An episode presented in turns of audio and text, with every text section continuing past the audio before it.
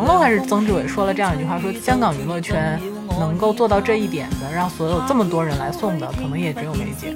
就是很多人不敢去谈论说你到底想要什么，是因为怕带给当事人一个体会，说你觉得我不行了。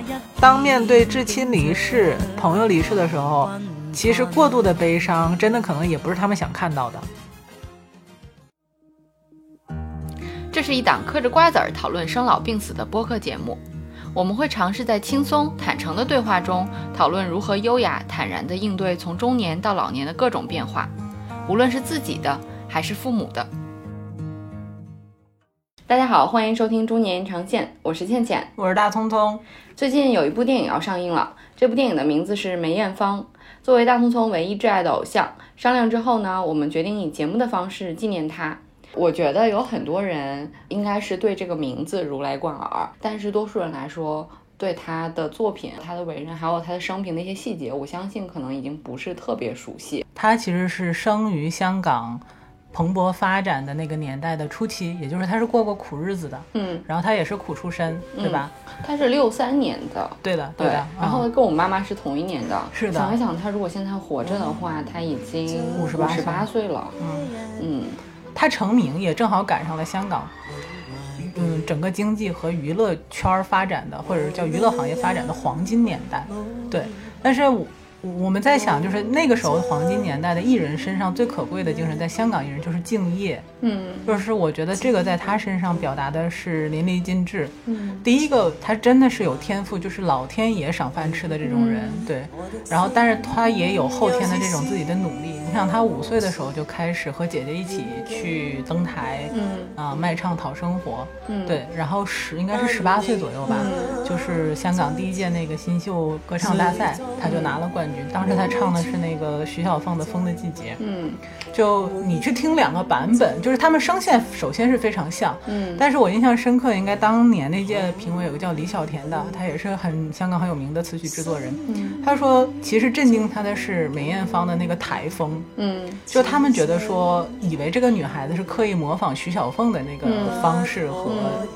和这种演唱模式，嗯，但实际上是他非常有自己的这个见解，这首有歌，嗯，只不过刚好就是声线很像，嗯，然后那评委就会问他说你唱歌唱了多少年？他就会说我唱了十三年，好像大概是这个样子。评委都很震惊，十七岁，嗯，对，所以他的这种台风稳健，一方面是老天爷赏饭，另外一方面真的是底层社会里摸爬滚打出来的，嗯，那恰好那个时代给了一个机会，让这样的人才出头了。嗯，那他出头了之后，其实他火红起来就非常快。嗯，但是这个过程当中，你看到就是包括我们之前也聊到，你说他造型很很大胆，然后很骨感的那种，就是那种，其实。他确实是在造型上，因为他有一个别别称叫东方麦当娜嘛，就是就是呃，可能就是西方是真的麦当娜是那种很性感、很狂野，然后呃很容易突破这种各方面的这样的形象的。他其实也是在那个年代，你你我去回想看她的很多的演唱会造型，嗯，然后包括她专辑的封面，你会觉得就是你放到那个年代看，她真的是非常大胆的。包括她应该是刚开始出来的时候，她是模仿徐小凤的这个风格嘛，很快她就。尝试就出了张专辑，叫这个坏，应该是叫坏女孩吧，好像是，就她突破了原有大家对她那种就是成熟女性的那种稳稳稳定的，就是比较嗯，那个专辑被封了是吗？对，因为就是太突破了。但你拿到现在来看的话，那就我觉得是一个非常有创意的尝试。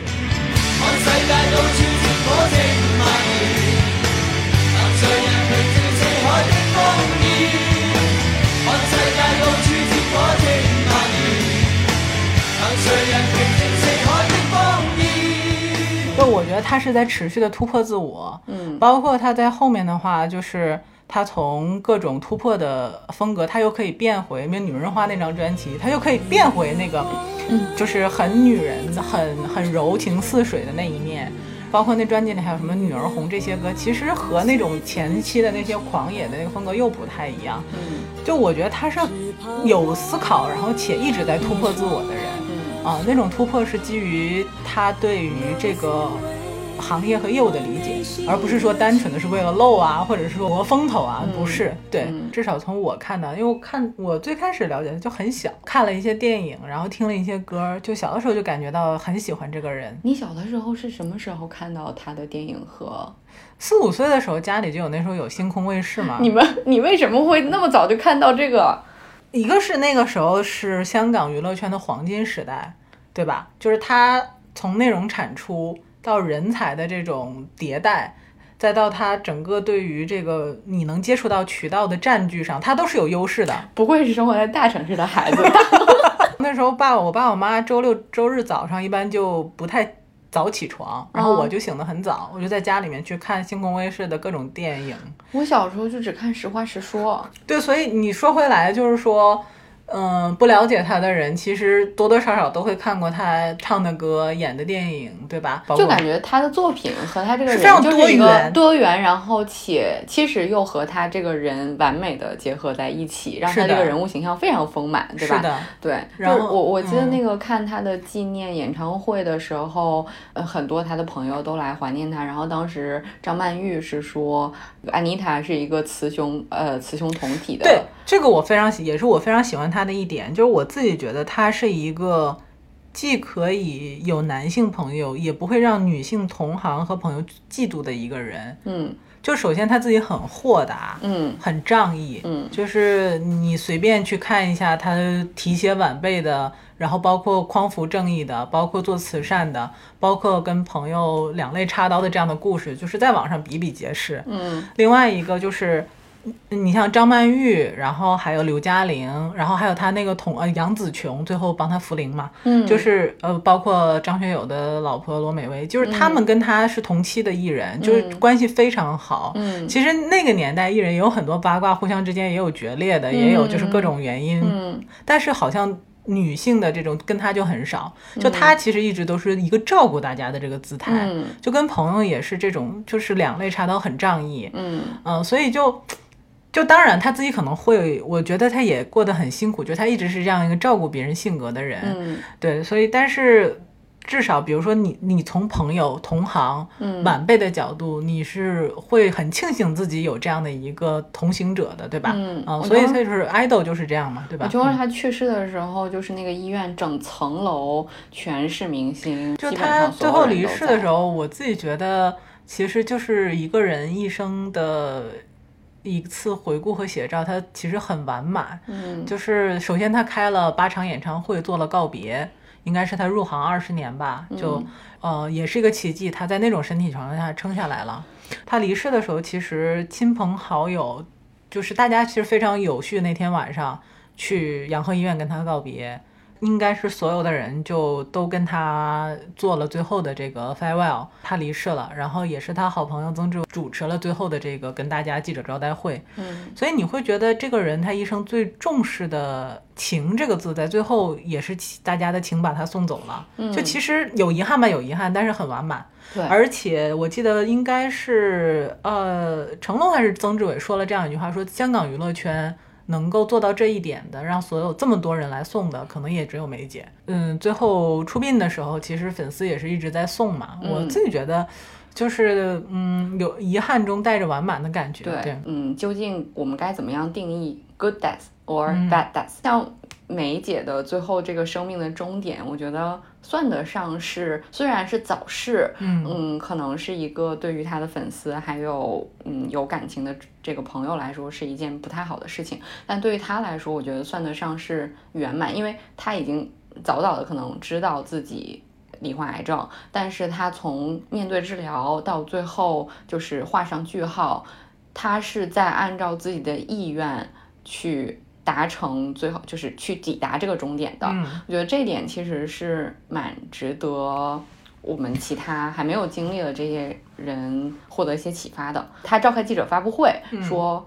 呃，公布呃自己得了癌症这件事情的时候，就很多明星来陪他。然后当时是杨紫琼，他是牵着，他是说，其实我很早就知道自己得了这个病，嗯，但是我一开始是觉得我看破生死，因为他是信佛的，对吧？对的。他好像是说，我因为其实从我的宗教和我对生死的这个看淡来说，我是觉得这是一件生死由天的事情。如果老天爷要拿我的命走，我就拿我的命走。所以一开始他是。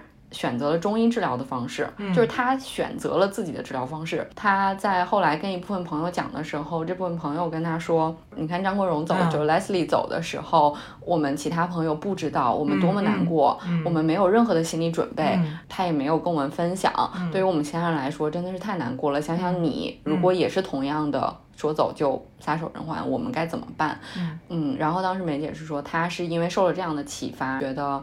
OK，那既然我是虽然看淡生死，但我不希望我的朋友这么难过，嗯，所以他要积极的面对治疗，所以他才决定要积极面对治疗，才站出来说我要告诉媒体我要去治疗了，我得病了，但我要积极治疗，就是就他看待这一切的这个态度，虽然我觉得从我们的角度就是其实应该提前讨论，说我想要一个怎样的句号，比如说他去开演唱会啊等等这些，但是他从治疗。到最后结束，他都是在按照自己的意愿积极的去准备和选择。我觉得这种生命和面对癌症的这种绝症的态度，就是这是我做功课期间我觉得非常非常震撼的事情。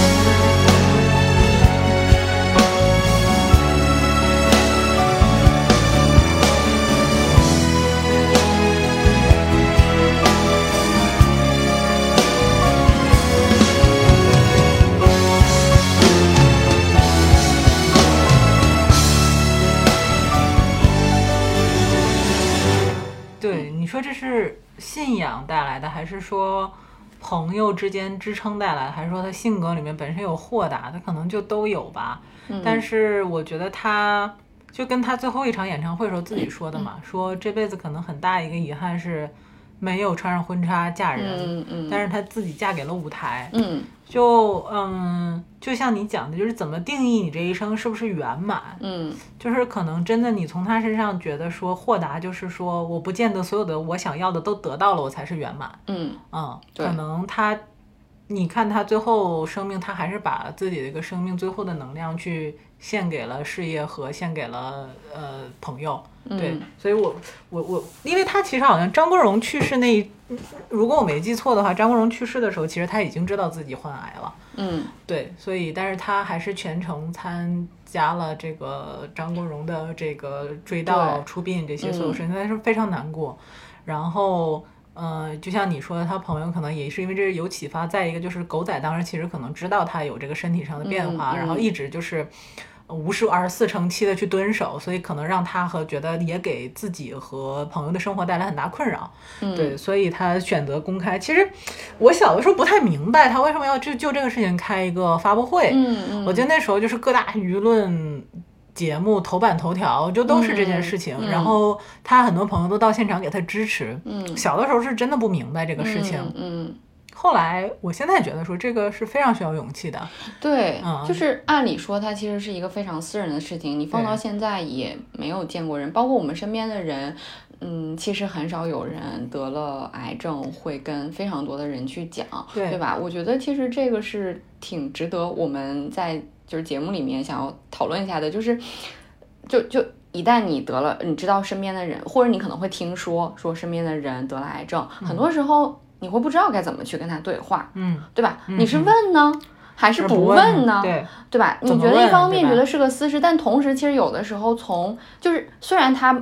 可能他从他心理上来说，他有一个第一层圈是家人、嗯，至亲，然后再往外一点就是好友，好友里面可能会一两个。你说你会因为说他没有告诉你，你就觉得我不是他最亲的朋友吗？其实不是的，对吧？你跟这个人肯定还有很多对他的这种闪光的记忆点，他不是因为你对他不重要，而是仅仅是他可能没有。那么大的能量或者说精力要放在这个事情上来告知所有人，但同时你说作为他的朋友，我们就不能去以某种形式表达这种关怀吗？之前我一直还很困惑这个问题，所以我还去研究了一下，说该怎样和这种罹患重症的人和朋友、家人去对话。嗯，然后当时提中提到的几点，就是说你光说，嗯。I hope this wasn't happening, uh, happening to you。就是我希望这件事没发生在你身上。就没有意义，就是他会觉得这事儿已经发生了呀，而且你说这话你自己也觉得很无力。但他说有帮助的一种方式是跟他说，我确实很我很遗憾，然后这种事情发生，我觉得这个可能不太符合中文的表述，就是 I'm sorry to hear that。但是你表达自己的这种。呃，和他一样的共情，嗯，然后另外就是做一些非常具体的可以帮助的事情，像我现在一碰见朋友，如果表达说我爸爸妈妈最近生病啊什么的，我就会说。你需要帮忙找医生吗？嗯，就我不见得有医疗资源，但是我可以借助一些身边朋友的专业性，可以帮忙打听。然后另外像一患癌症的人，可能就是他的这个家人也会有很多事情要处理。那么有没有一些他周边的事情可以帮忙？比如说像梅艳芳在他的那个记者招待会的时候，他就说我告诉朋友之后，大家就开始给我煲汤，给我送饭，然后去做一些这种非常具体的事情，提醒你吃药啊，对，包。括一些法律的咨询，其实一旦有人经历这个阶段，他其实有非常多的琐事，对吧？所以作为朋友，可以去分担一些非常具体的事物，我觉得是比较比较有帮助的。当生命真的倒计时的时候，你去帮他完成他生命里想做的事情，其实也是很重要的。对对对对对对。比如说他最后演唱会，他这些朋友都来了，无论是当嘉宾，还是捧场，还是帮他做后期的准备，对吧？我记得后来看了一个杨紫琼的访谈，是他去世之后，他是提到说，我们都知道这件事情对很傻，就是是对于身体的消耗，嗯，但是他就是要做，就他是笑着说，但他就是要做，他就是很傻，就是有一种。但他说完之后，自己转头就在哽咽，嗯，就是，但是我就相信说，他一定是坦诚的跟周围的朋友说，我想要什么，我想要生命的终点可能是一个光辉灿烂的和舞台，和我的观众们和我爱我的那些粉丝们去 say 好好的说一个再见，嗯，对吧？我觉得，然后所有人就来来达成他的心愿，包括好像说那个舞。就是很多投资方都不看好，说这个怕他唱不下去嘛，对吧？对，然后他就跟那个投资方说，跟他说，你如果不帮我开这个演唱会，我就我就不走，还是怎样？就是他很，嗯，坚持在事业上，他非常知道自己要什么，然后他要交付给舞台和观众什么。对，就是所以你作为朋友在人生，假如说你身边有这样的朋友，可能不见得是明星，对吧？也不见得，但他生命。后半程，或者是你很清楚终点在就在那儿的时候，他有一些想法，他很，这是他的愿望。嗯，你你虽然知道可能说，呃，当然你可以什么都不做，在家养着，这可能是最好的。嗯，但是作为朋友来讲，一方面是你刚才讲的，就是我尽可能的去帮你做一些具体的事情，让你感受到关怀、照顾你。但另外一方面，难道这不是？就帮助他实现他人生愿望，不是一件更有意义的事情吗？嗯，我们不敢去跟一个罹患重症的人讲说，你希望，你希望还希望做什么？你还希望做什么？你的临临终阶段有什么遗憾，或者你希望自己的终点是怎样的？对，是要长度，还是要丰富？要质量？对，还是你是希望朋友们围在周围，还是希望独自说，我准备好了，我和所有人说好再见之后。留下我一个人面对生命的终点，有的人会选择这样的，对吧？就周天娜不就是吗？就是他自己最后就自己隐居起来，对，这也是一种选择。对，就是就是很多人不敢去谈论说你到底想要什么，是因为怕带给当事人一个体会，说你觉得我不行了。对，然后或者就是一种忌讳，然后另外这种忌讳之外是担心给彼此造成。但前提是，我觉得前提是梅艳芳这个人自己是很坚强豁达的。对，也不是我我坦率说，也不是每个人都能面临面对这样的问题的。嗯，真的是，如果是内心很脆弱的那种，无法还无法接受自己患病这个事实的人，对。你去问他这种事情，可能对他来讲也是个打击，嗯，就会觉得说你你也觉得我没有希望了是吧？想吃点啥吃点啥是吧？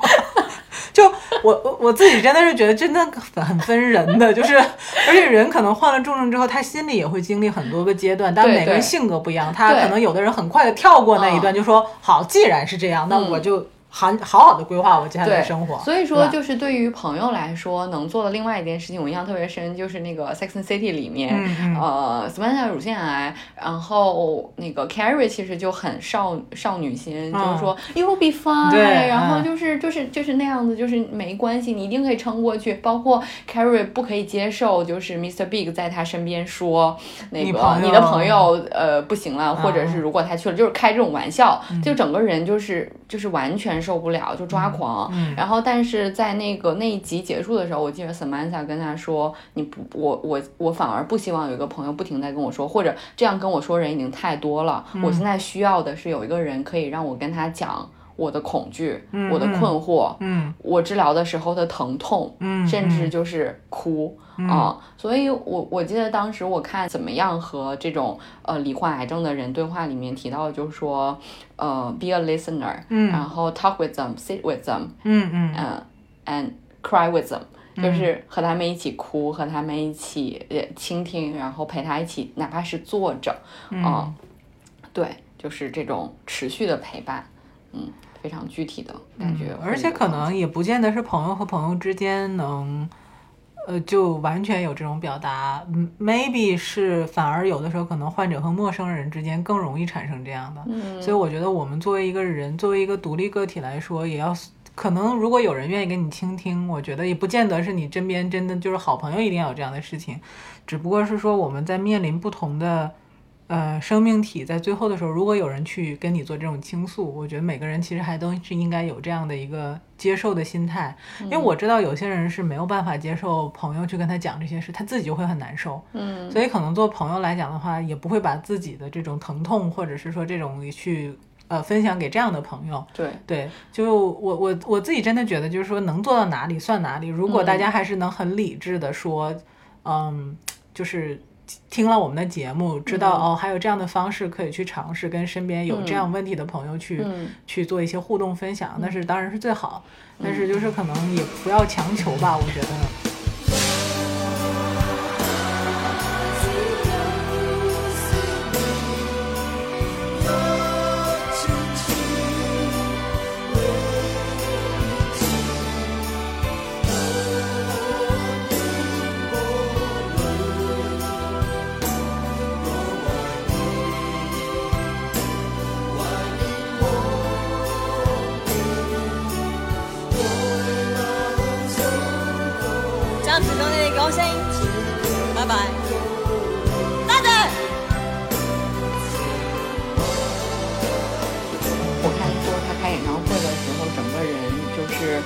靠每一每一次结束就要去打那个止痛针，然后而且他那个时候就是身体条件非常不好，就是说后台要放很多那种暖风机，就是他。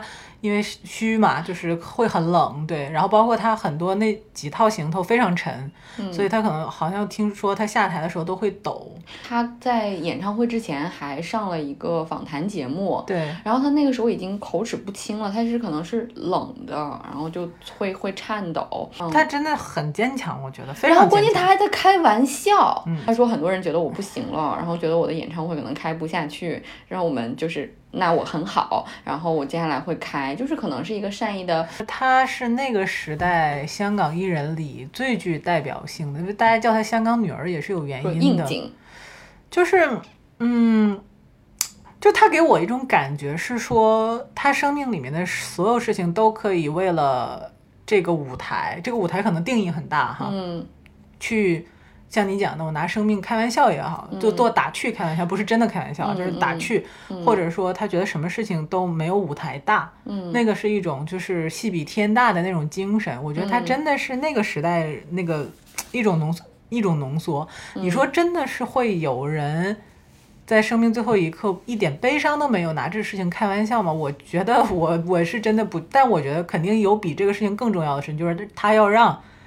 其他人看到他还是坚强乐观的，对我觉得这个事儿是很让人尊敬他的地方。他好像更在乎自己给别人的影响的是什么。对对对。最后他不光是开演唱会，其实他患病的时候他还组织这种赈灾的慈慈善活动，那个是非常消耗体力的。但是他作为那个演艺人协会会长的话，他一直就是在忙他应该在那个位置上应该做的事情，带领整个这个香港演艺圈去做赈灾、做慈善。其实一是。我在自省，为什么之前我对他没有特别深的了解？就除了那首《女人花》和像这个，包括后来是《钟无艳 》，我想就是他在《钟无艳》里面其实已经不是他演技的巅峰，更像是一个，我觉得仿佛是在他帮朋友在完成任务才才拍的一个电影。但是就是你知道那个时代的艺人，就娱乐精神这个很神奇的，就是你看。就比如说周星驰，他可能本性上也是一个非常内向的人，但是他在演这种喜剧的时候，他可以完全放掉自己。那个时代很多香港的艺人是可以为了这件事情放掉自己的，我觉得这个是很他们那一代的那个艺人有的一个特性，而梅艳芳可能身上就把这个特性又放得很大，对对吧？然后我在了解他生平的时候，才发现其实他来大陆大概只有几。不屈指可数的，不超过五次吧，对吧？然后其中有一次是作为香港演艺界协会的主席，嗯，然后来到大陆去和中央的领导接被被被接见，然后呃合影。在那个电影里，他在那个合影的照片里面，我看到他的穿着打扮就非常比较男性化，嗯，然后你特别想，如果把那张照片变成一张黑白照片，我就特别想叫一声先生。嗯嗯，就是那种民国的老先生，有风骨的先生的那种感觉。换句今天的话讲，他是一个非常有领领导力和领袖精神的人。那一般这样的人性格上一定会有很突出的这种风格和特色。你刚才提到的雌雄同体，尤其对女性来讲啊，你提到的雌雄同体也好，我觉得它不是一个简简单单的装着打扮上的事情。嗯，它是你在为人处事上，你的判断力和各个方面你表现出来的。说他在外面其实他也不是很能喝，但他会帮其他的女明星挡酒。嗯，就是性，我就性格使然吧。我觉得就是。最后，大家对他的评价很少两极化，大家都是很一致的去给他，就是很积极的这种人生评价。我觉得真的很难得，因为你想想，就是呃，什么样的人会在身后会让所有人都对他一直持续的保持这样的评价？那一定是他在很多方面都让人做到幸福，这个很难的，对自我要求很高的，对对吧？他和那种我一生去取悦别人是不一样的，他真的是靠那个魅力、性格魅力去感召的，对吧？对，嗯，就是你想想他最后这个，他其实挺传奇的，对吧？对，因为可能真的，你像你刚才讲到投资他演唱会的投资人，我觉得可能某些评估也是客观的，就是他那种身体状态确实很难所有。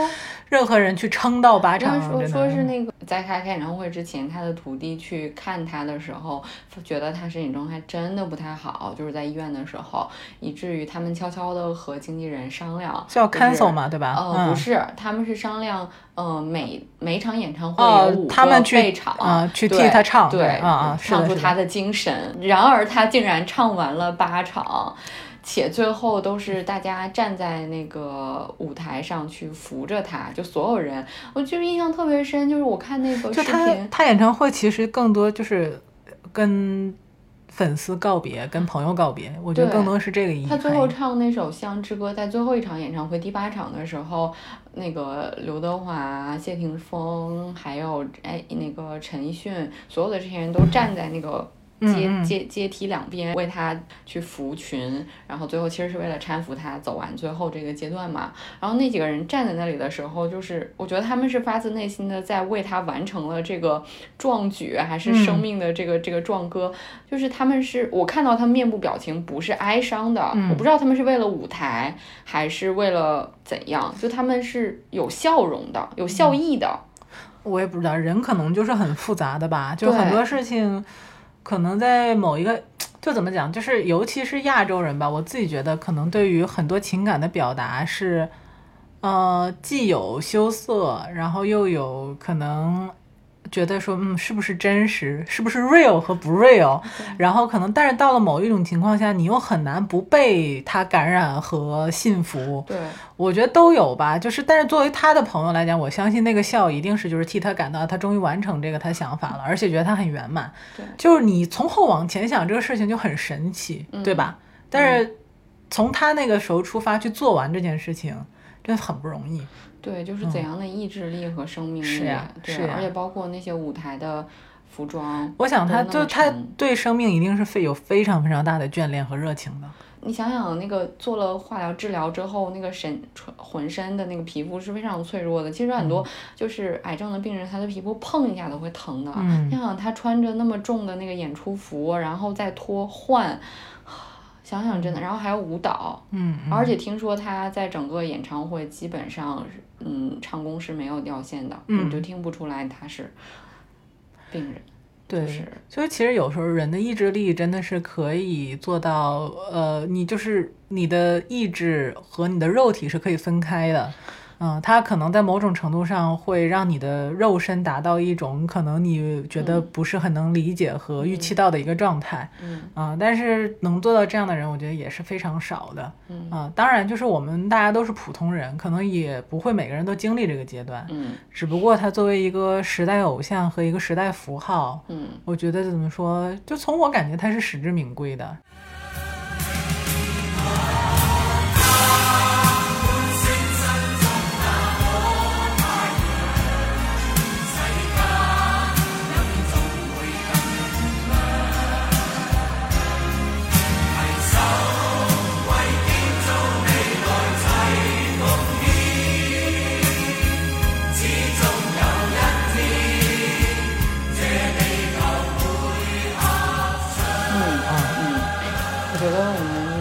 可以聊一聊他的朋友嗯对他的呃陪伴。其实我们刚才已经聊过了。嗯嗯，在他离世后，朋友为他做的事情，以及这一系列纪念的方式，也非常有意义，对，像，非常闪光。对他们，比如说像粉丝，当然每一年都会去呃悼念他，嗯然后呃像明星也会搞很多这种追忆演唱、追思演唱会，对，对吧？嗯就是十周年的时候，想一想我们在世的人能有几个十年呢？嗯但是。却是十周年之后，所有的明星朋友为他出来办了一场纪念演唱会。嗯，就我其实那天也在想这个事情，就是说，你说人身后你的朋友怎么记到你，你会想这些事情吗？我那天还真想了想，就是或者说你会去以什么样的方式去怀念你的朋友？嗯，那可能不是所有人都是这种明星，或者是也不会也不会说，哎，大家搞在一起，十年之后去 搞一个追悼会。对，可能他是明星，他职业确实有这样的一个，嗯但更多的我自己觉得啊，是因为他的朋友了解他想传递的这种精神和影响。演唱会的目的更多的是说，OK，我们通过对他作品的演绎，怀念他的精神。对，嗯，就是当然，就是我想，可能很多朋友有时候想起他也会落泪啊，也会比如说就是会难过，对，但更多的是，就是可能作为朋友怀念的意义，更多就是你把他想留在这个世界上的影响力传下去。其实真的，比如说你对于别人会不会去给你扫墓，然后或者嗯说会不会去隔三差五的想起你，我不知道啊。就是有的时候我也好奇，嗯就是比如说我走了之后，还有谁会想起我？但是那个东西，你哎，你就 by default 你比我晚走是吧？也是可以的。彼此怀念。行，还有你家老杨，你提醒他也想我一下。对，就是可能人都会有这种想法，说哎，我还希望被记得。嗯，但是他可能就对于梅艳芳来讲，他更意义更普世一些，是他有精神留下来嗯啊、就是我觉得这是一个所谓偶像的影响力嗯，啊、我觉得作为朋友，对于一个离世的人，嗯，彼此之间去分享关于这个人的记忆，嗯。是对于朋友很大的一个安慰。对于我们普通人来说，这就是那个柯爷在上一期嗯说嗯他离世后他有什么被留下，嗯。或者他被记得是的是什么，嗯。这也是。一个人也可以有精神，即使他不是明星，即使他没有影响那么多的人，但是他依然可以影响周围的人，对吧？对，就是我记得我，因为我两岁时候我姥爷就去世了，我姥爷其实对我妈妈影响还是很深的，但是因为我跟他相当于两岁之前小孩子，可能也没有什么记忆，对他的很多事情其实是非常不了解的。嗯然后我记得我我妈妈就是会每一年过春节的时候都会讲，嗯呃，姥爷在世时候的事情。她一遍一遍的讲，就每一年可能事情讲的都差不多，但是我想那是她怀念的一种方式。嗯但他就是从我很小的时候影响了我对人嗯。能力的一种判断，比如说他很欣赏我姥爷的一些特质，他认为才华，然后比如说人品，然后还有这种隐忍的个性，就是他对他爸爸的这种嗯崇拜和怀念，嗯，就会对我的人生观有很大的影响，嗯，就是我对一个人的能力的评估，我对一个人他。品性的评估都来自于我妈妈对姥爷的这个评价，因为她也很少去评价别人，嗯，所以作为父母来讲，他把上一代的这个事情讲给你听，嗯，就会，嗯，你会小的时候会知道说，哦，这个是好的，然后这个是妈妈会觉得被感动的，你会觉得是，所以就确实可能，嗯，对于过世的朋友也好，家人也好，这种。讲述和这种怀念，确实是会将他的一些品性留下去。如果我先不在了，嗯，我会怎么跟？你会怎么纪念我？嗯，我想啊，就是说，第一肯定会没事就哭一下，偷摸猫起来哭一下。然后我觉得。没准儿，如果你先比我走了，我可能会打开自己更多，就是会更浪一点儿。怎么着？是我压抑了你浪吗？不是，就你感觉说哦，反正有人替倩倩去浪，倩倩在世时候，反正有人浪。但是如果倩倩不在了的话，那可能就是要把她最重视的东西留下去。我最重视的是浪。浪。没有，就是。就会觉得，嗯，肯定还是会说，比如说，如果你不在，老杨还在，隔三差五的还会去跟老杨唠一唠你。但如果老杨再婚了的话，肯定会隔三差五的去看一下那个新老太太。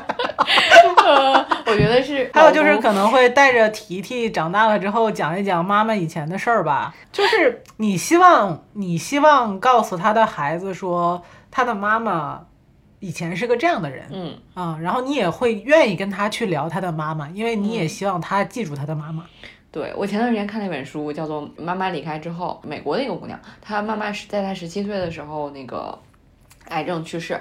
然后他在妈妈去世十年之后画了一个一个插画，出了一本书，就是讲他经历了这十年，就是他妈妈刚去的时候，去世的时候，他特别怕在那个妈妈的葬礼上，别人来握着他的手说你还好吗？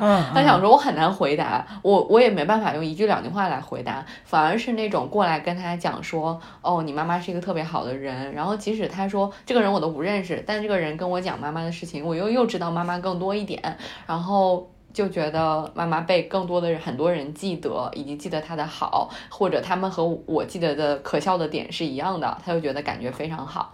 然后另外就是是有一种。嗯，后面有很多人会持续的来关心，这种持续的关心对他来说，不是说仅仅是在葬礼那一刻，而是很多年。所以就对，就是梅艳芳也是，就是十年、十五年之后，包括这部电影，我我们不知道这部电影到底是商业更多，还是利用它的名号更多，还是怎样。但是不管怎么样，他的名字这样子被提起、被记得，包括我们想用这样的节目来纪念他，我觉得就。对吧？对，就是其实真的不是为了蹭热度，就是会觉得说，嗯，就是他确实是一个，你不会把他跟蹭热度，或者是即便有人讲起他，他真的是有可讲的地方，让别人记记住。嗯，就如果说一个普通人的话，就可能用我觉得老杨的话，其实真的是很有道理。就是如果你先走了之后，我们怎么，我们带着提提好好活下去。就还有就是，当面对至亲离世、朋友离世的时候，其实过度的悲伤，真的可能也不是他们想看到的。嗯，就是你说人的私心，当然，比如说我希望我走了之后，倩倩隔三差五还能想起我，但我肯定不希望倩倩因为我离世这件事崩溃，然后身体有什么异样。我觉得，我虽然非常不希望，但是我要做的第一件事情就是冲到你们家，然后陪着叔叔阿姨。然后一直陪着叔叔阿姨，就是经常陪着他们。你这样的描述让我多少觉得自己有点多余，真的。说叔叔知道，叔叔阿姨说：“你走吧，闺女，我们没事儿，让我们安静两天。”对，就是其实生活很多事情是你不可预知和计划的，就比如说谁先走谁后走，没准像我这样病秧子就把你们一个个都送走了，也是有可能的。但是就是。我觉得是，呃，做了这个节目之后，然后呃，可能越来越觉得生活里发生的很多事情是怎么接受的问题。嗯，他可能不见得像你规划和想的那样。对，但是就是你想想，真的还是那句话，就是说，不管你身边的至亲还是朋友，如果真的是先于你离开，你要做的事情是先把自己状态好好的调整过来，因为还有他。关心的人还在这个世界上，你们共同关心的人，对吧？其实你记不记得我们小的时候的教材里面有一就有一年级的时候，应该是五年级吧，如果没记错的话，开篇第一课语文课文就是罗罗曼罗兰的《敬畏生命》那个文章，你读的很晦涩，就是我当时根本不知道他为什么，但后面我看到好像应该是对。呃，教学大纲编撰团队的人的一次采访，他们说，就是其实当孩子们进入到一个对生命有感知力的时候，你首先要告诉他如何去敬畏生命。嗯，就是敬畏不是惧怕，不等于说避而不谈，就是你怎么样的是真的是接受、面对、尊重。嗯，然后我觉得梅艳芳她自己真的是很敬畏生命的，就是。嗯，他把他生活生命里面很多东西都过得很有价值，嗯，就这个价值体现在他奉献这个精神上，也体现在他的敬业，就他尊重自己，尊重自己的职业，嗯，然后他也尊重观众，尊重朋友。就我觉得可能就是我们谈生也好，谈怎么好好活着，嗯，和怎么好好离去，以及怎么好好活着的面对别人的离去，其实都是在敬畏生命。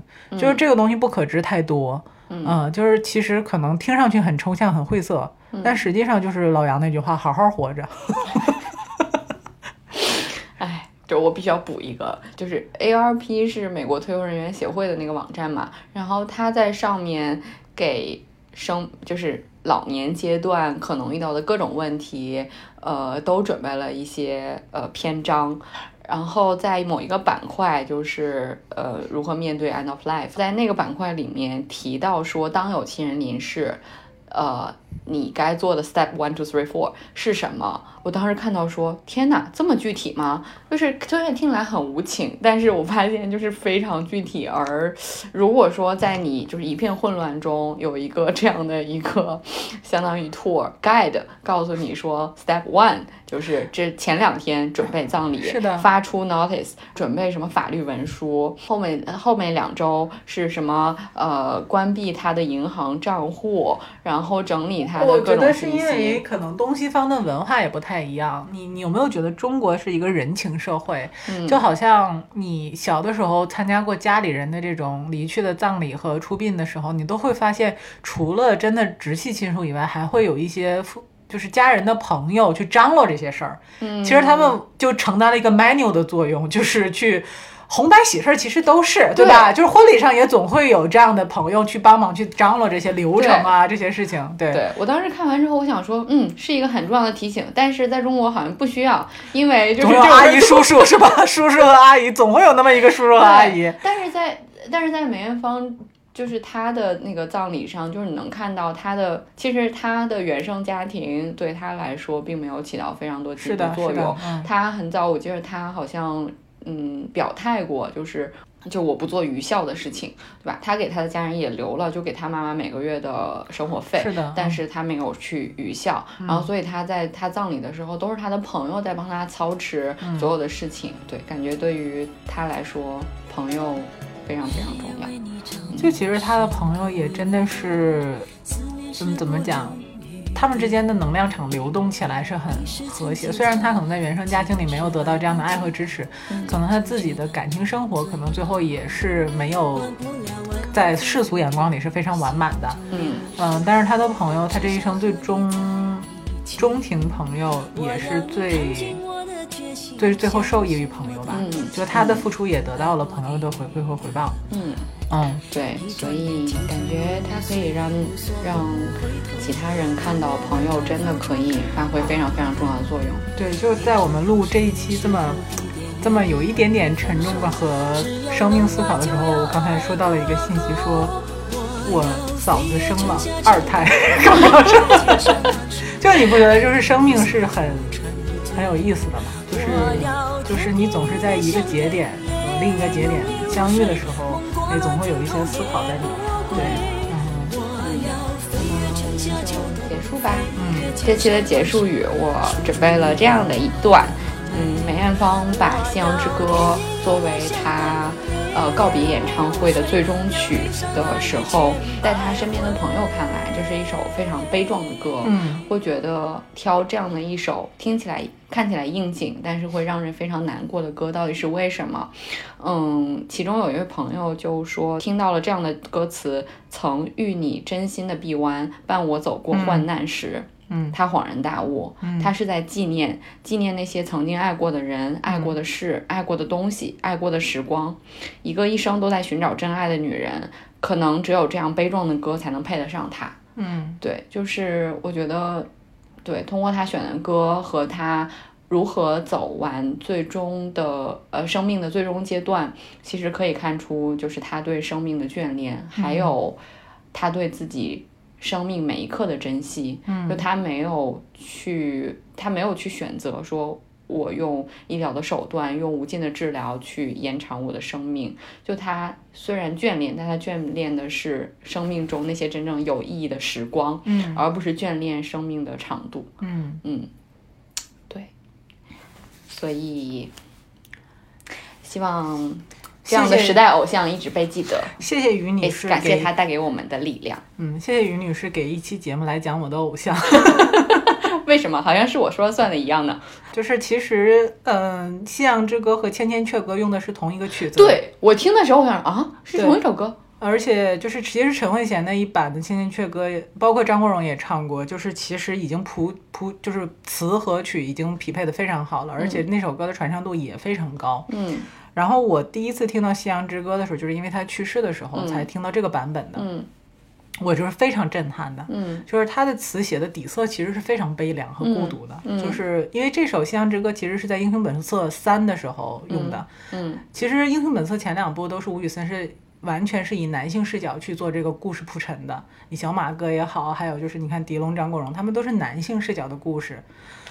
第三部的时候，其实就梅艳芳加入了这样的一个，就是英杰这样的一个女性形象，就是其实我觉得她撑得起来这部戏，嗯，但是整个的这这首歌的定位是底色非常悲凉，嗯，但是你在悲凉里，我就那个时候也听不懂粤语，小的时候就反反复复的听这个歌，然后后来又找到歌词去看，就是你说的那个，就是它其实悲凉，你听的时候是非常难过，但是你总觉得还能听出点那么一点点，那么一丝就是。很珍惜，对过往的珍惜，对，就是你能在那首歌里面配合着他那个演唱会，听到生命的状况。他有很大的遗憾，但是他整个的那个描绘的这个对，在遗憾里面夹杂对人生的这种理解、眷恋和对于情的这样的珍惜，就让这首歌其实和《千千阙歌》的谱词不是在一个。不，so，I'm sorry to say that，but 确实不是在一个层面上的。对，就一个是对情爱的不一样，对，完全是小再加上梅艳芳的那个嗓音，她的音色和这首歌的配合，就真的是我觉得这首歌，我也哎觉得很神奇。这首歌作为她演唱会的 ending，，或者是人生的 ending，，真的是恰如其分。嗯，有的时候就是人戏不分了，真的是。嗯啊，所以就是。怎么讲？就是虽然现在大家提起来这个旋律，可能大家都觉得是《千千阙歌》比较多，嗯，但是在我心里面，这个版本是没有人能超越的。对，嗯，就是他生命安定的这样一首歌，真的是非常的，唉，就其实你也很唏嘘，人也我我觉得也是很。虽然我们这期聊了很多偶像正能量，但确实有的时候是很唏嘘的，对。之前我对于梅艳芳的印象是只有就是她让大家耳熟能详的歌，就是因为这期节目也了解他更多。嗯，我我我我是一个没有偶像的人，但是我确实也会发自内心的对他所呈表现出的生命力表示深深的敬畏。嗯嗯嗯，敬意，深深的敬意。我们的听友微信群已经开通，欢迎添加小助手 disrupt aging 二零二一的微信 d i s r u p t a g i n g 二零二一。Go to sleep, may your sweet dreams come true. Just lay back in my arms for one more night. I've this crazy old notion that calls me sometimes, saying this one's the love of your life. Cause I